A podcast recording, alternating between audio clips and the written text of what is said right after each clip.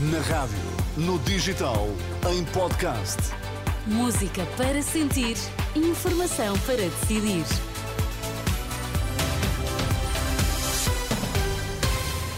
Atualizamos agora toda a informação na Renascença. Vamos saber quais os títulos em destaque a esta hora.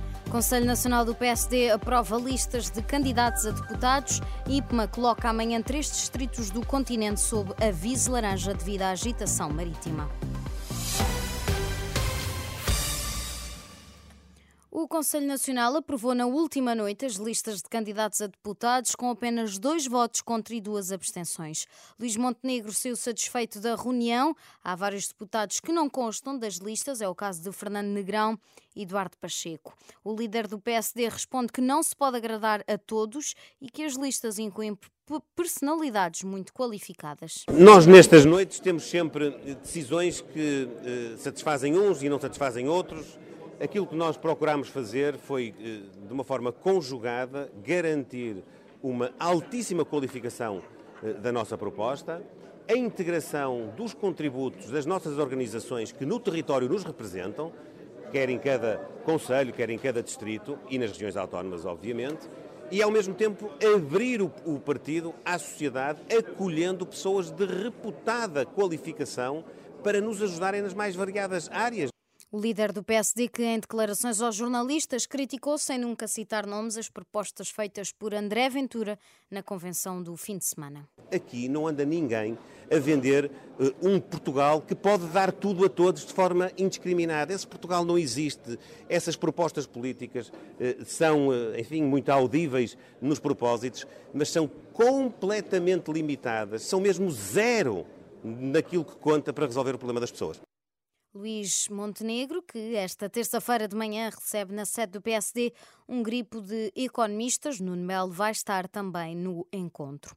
Músicos e artistas do Centro Comercial Stop no Porto vão manifestar-se hoje a partir das duas da tarde junto dos proprietários. A iniciativa coincide com a reunião anual da Assembleia de Condomínio, que vai deliberar sobre uma nova administração.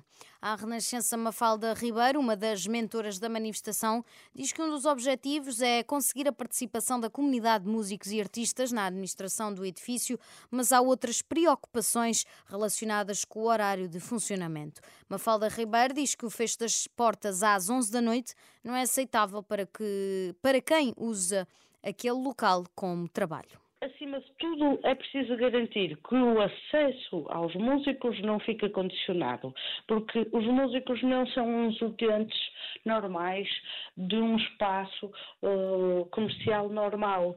Eles são lojistas de um espaço de trabalho, ou seja, eles vão para o seu espaço de trabalho. Uh, é essencial que eles possam aceder e permanecer lá a qualquer hora.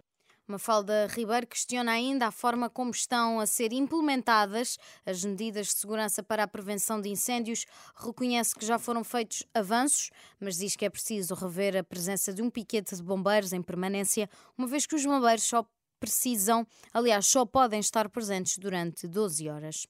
Os comboios podem voltar a parar em março. Em causa está uma nova greve dos trabalhadores da Infraestruturas de Portugal, que ameaçam parar por tempo indeterminado. A Associação Sindical dos Profissionais do Comando e Controle Ferroviário lamenta que se mantenha a falta de condições de trabalho e promete fazer uma greve sem fim à vista a partir de março.